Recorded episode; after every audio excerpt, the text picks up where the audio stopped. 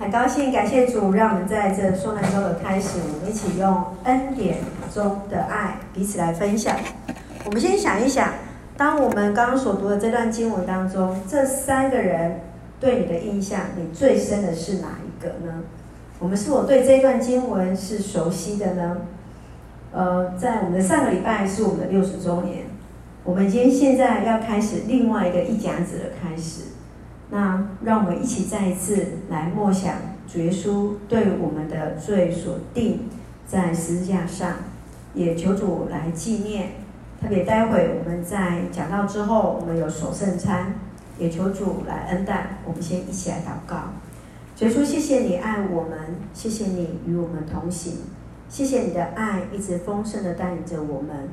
特别我们纪念主耶稣为我们的罪钉在十字架上所流出的宝血，主啊，谢谢你，呃，愿我们再次以感恩来回应你，将自己献上当做活祭，求主你来悦纳我们。这时候我们也求主你开启我们的心，让你进到里面，开启我们的耳，你的话语进到我们的生命。谢谢主恩待我们。献上感恩，奉主耶稣圣名求，阿门。好，路加福音这一段第十章，这一段的记载是在所有的福音书当中独特的记载，所以意思说你在其他的福音书没有看到这样的一个经文。那在这里当中，题目在问我们，就是一开始的时候有一个法律教师来问耶稣，谁是我的邻舍？他是要试探性的去问耶稣。本来是要问他怎么样可以得到永恒的生命，然后耶稣就让他自己，他就背出了在他耶稣所曾经提过的律法的总纲，就是什么呢？红色的字我们一起来念一次，来，你要全心、全情、全力、全意爱主你的上帝，又要爱邻人像爱自己一样。这个就是耶稣所说最大诫命，要爱神，然后要爱人如己。所以，当爱邻如己，爱邻人像爱自己一样，那我们就会常常问了：那邻人是谁？看一下你隔壁的那一位。嗯嗯，就就是你旁边那一位就是。好，所以耶稣就在问了：那谁是啊、一开始其实是这一位法律教师来问他，谁是那一个邻舍嘛？其实他其实是要挑战耶稣，到底谁才是我的出兵？谁是我的邻舍呢？因此。就分享了这个故事，所以耶稣很喜欢用比喻，用比喻的方式让人家更明了他所要讲的事情。啊、所以他很真实，让我们知道一件事情是什么？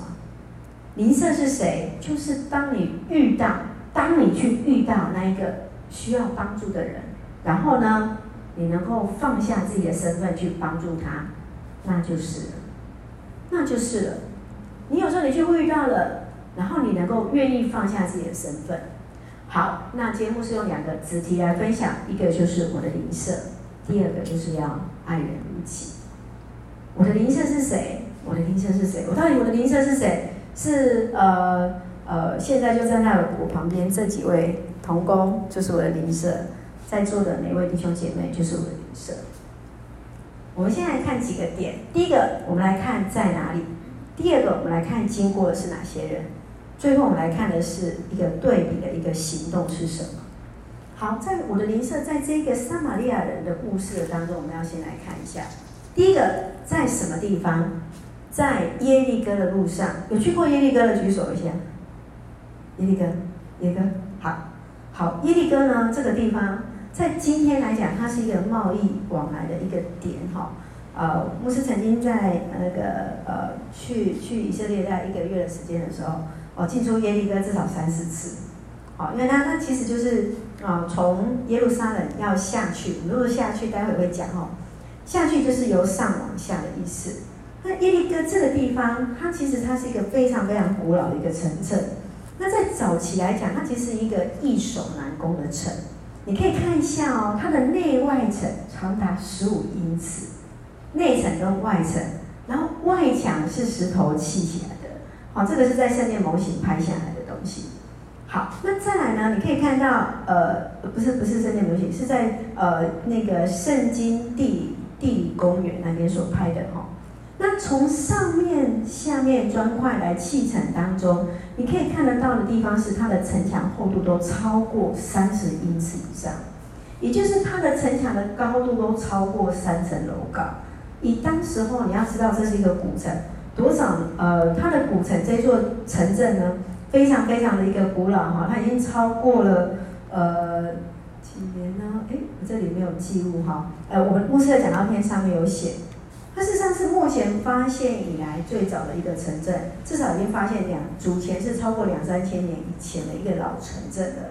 那特别你会做到一件事情，就是当初约书亚带领以色列进入迦南地所攻占的第一个城，就是耶利哥城，有印象吗？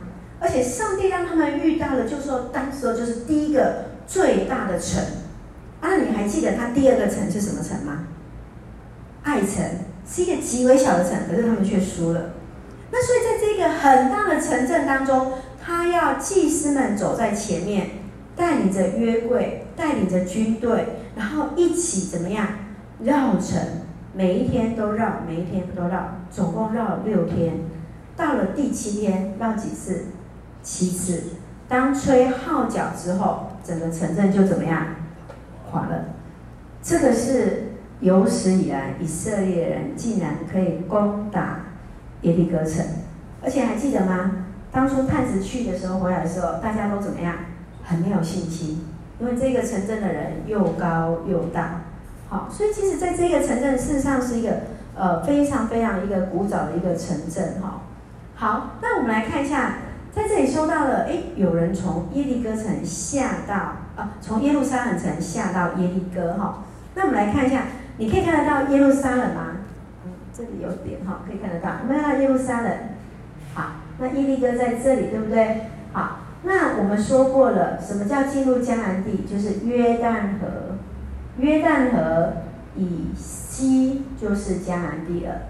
约旦河以东，就是他们还在旷野的时候，他们所以他们进到耶利哥，就是进入迦南地的第一个遇到的城镇。所以我们来看哦，当这里当中，耶稣没有说明是谁下到耶利哥去，所以也就是他可能是朝圣之后下到耶利哥，因为耶路撒冷的海拔是七百公尺，那耶利哥是负两百公两百八十五公尺。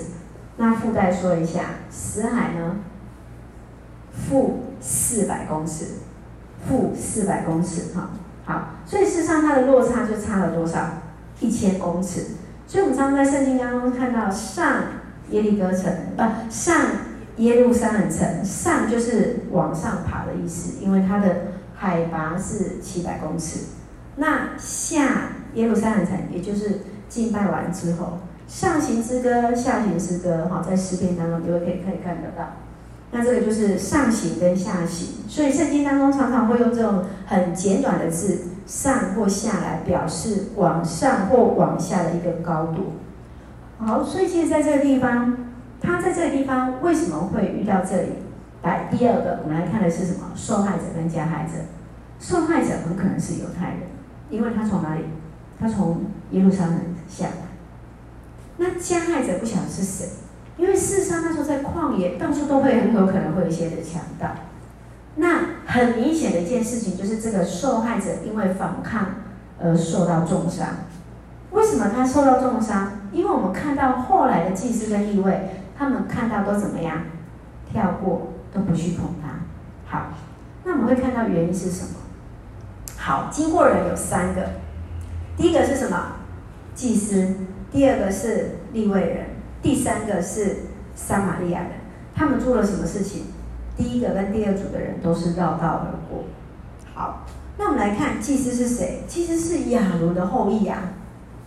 亚伦的后裔一定要是亚伦的后裔，而且他是专职来敬拜上帝，在圣殿服侍的人。用今天的语言就是什么？牧师、神父、庙公。好，他们做了什么事情？走到他旁边，然后绕道而过，还不错哦，还要走到他旁边哦。那表示，嗯，目测这个人好像不可以碰他。对，好，那什么原因？待会我们会来说。第二个呢是利未人，利未人跟祭司有什么不一样？立位人是一个支派，好，立位人他其实是十二支派当中其中一个支派，被分别为圣来服侍上帝的人。那祭司一定是立位人，但是立位人不见得一定是祭司。好，那祭司一定是从立位人出来，其中就是什么亚伦的后裔才能够是祭司。好，也就是呢，如果是立位人是一个大圈圈。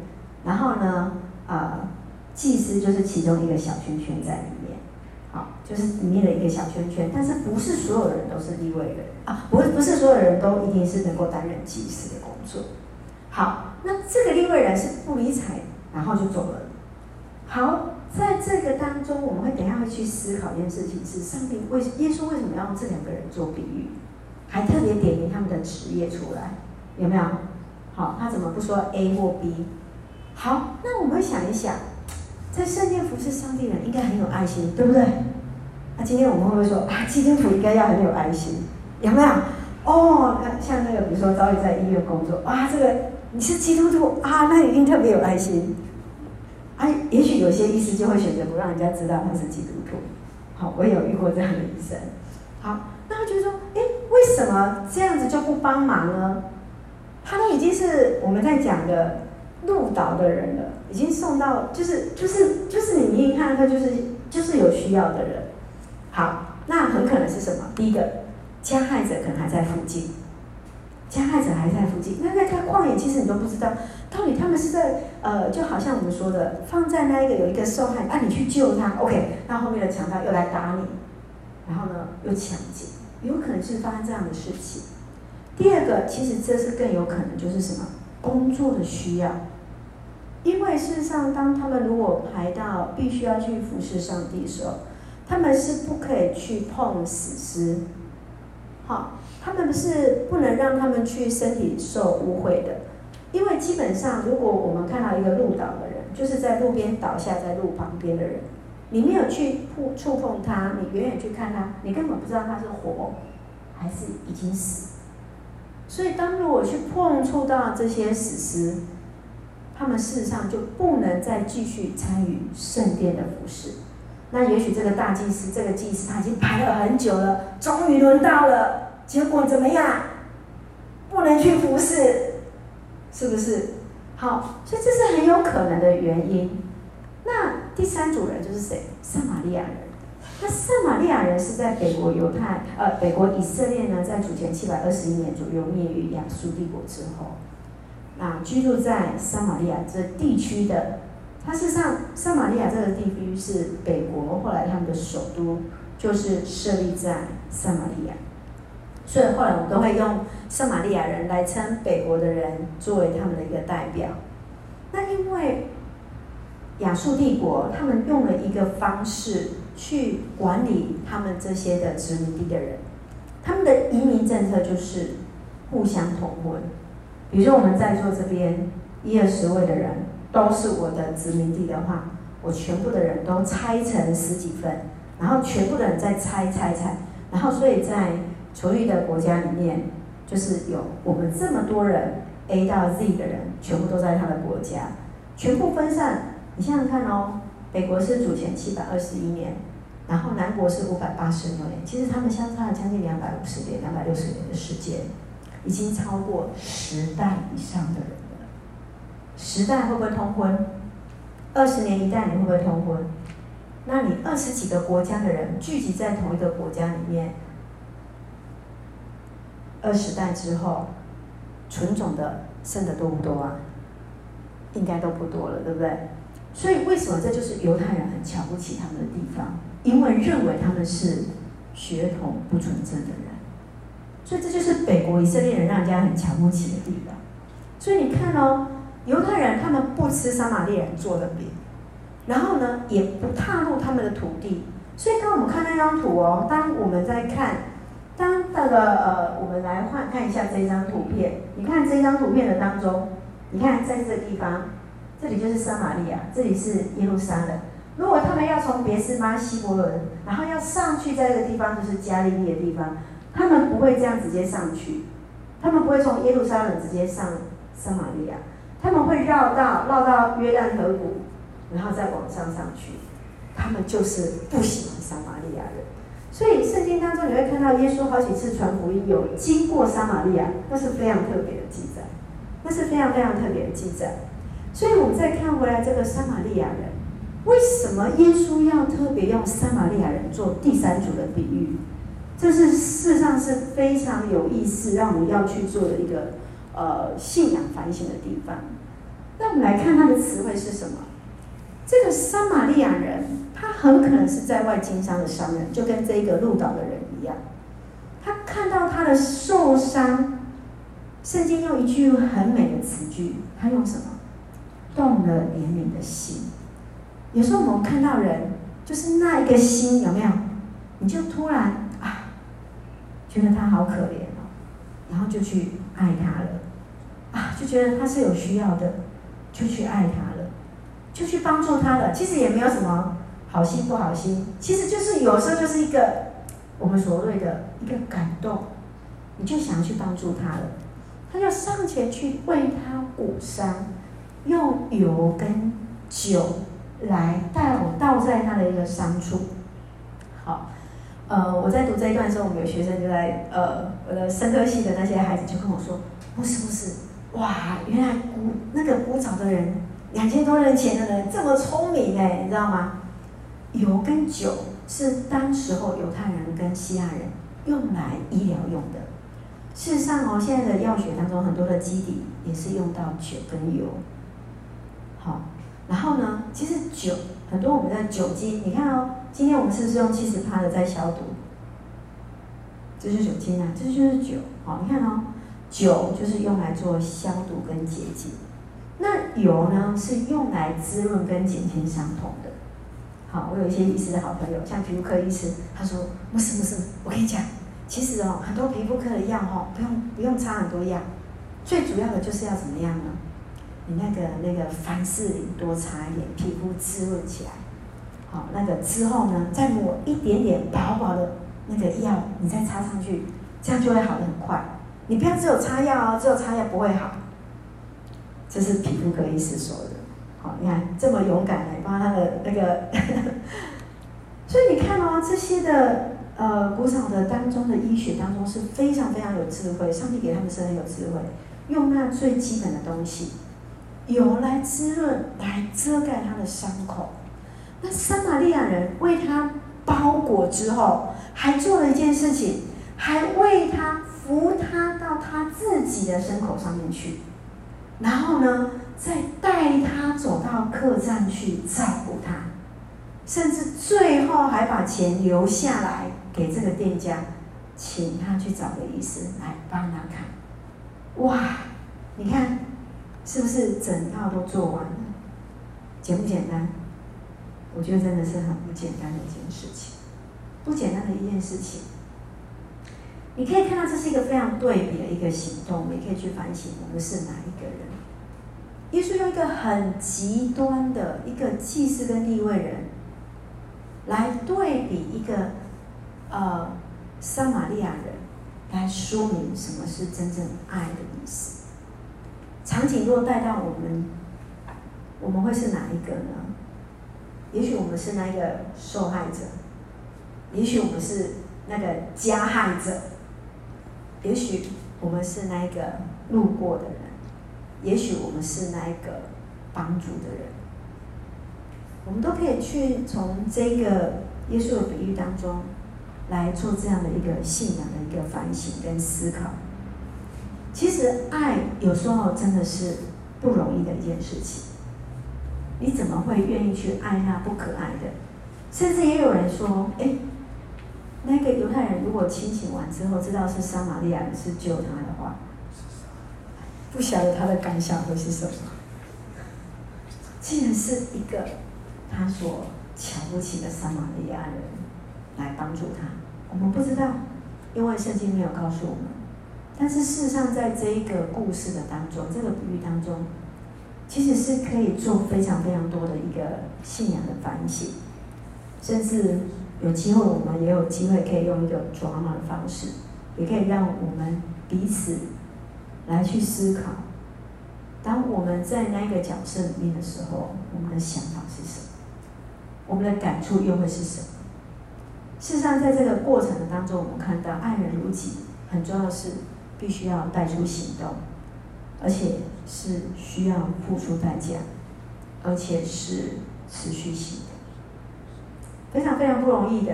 特别啊、付出代价或者所谓的持续性是更困难的。当看到人的需要，我们除了为他祷告之外，啊、我们可能也可以再多问他实际的需要是什么。我们可以视情况跟能力来付出我们可以做的事情，来去帮助这个人。其实很重要是需要付出在代价，很可能需要付出你的时间、金钱。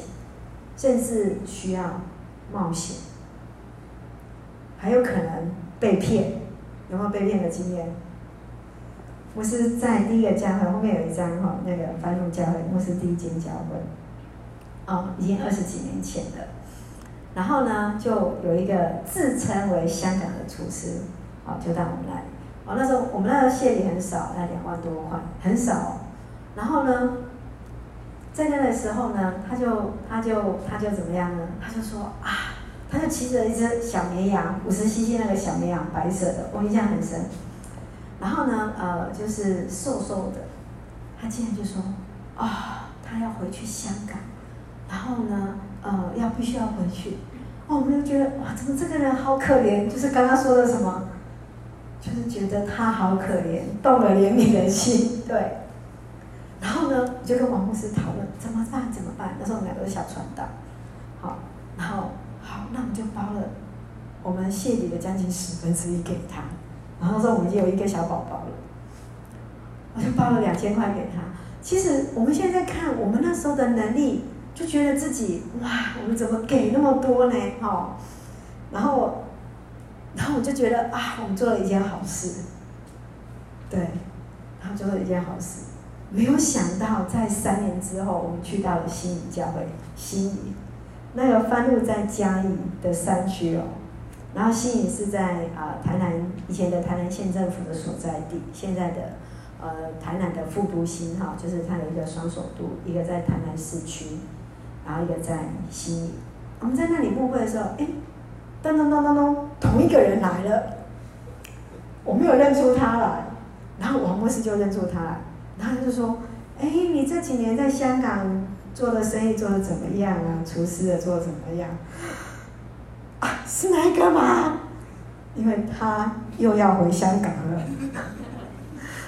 哦，然后那这一次呢，我们就没有再给他钱了。虽然哎，我们去的比较大的教会了，但是事实上，我们就知道，其实他需要的是什么？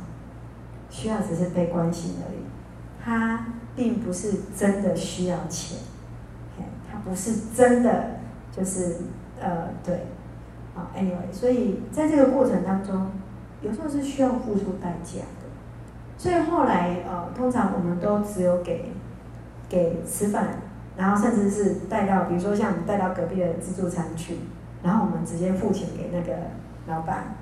然后需要旅费呢，有两个地方可以找社会局。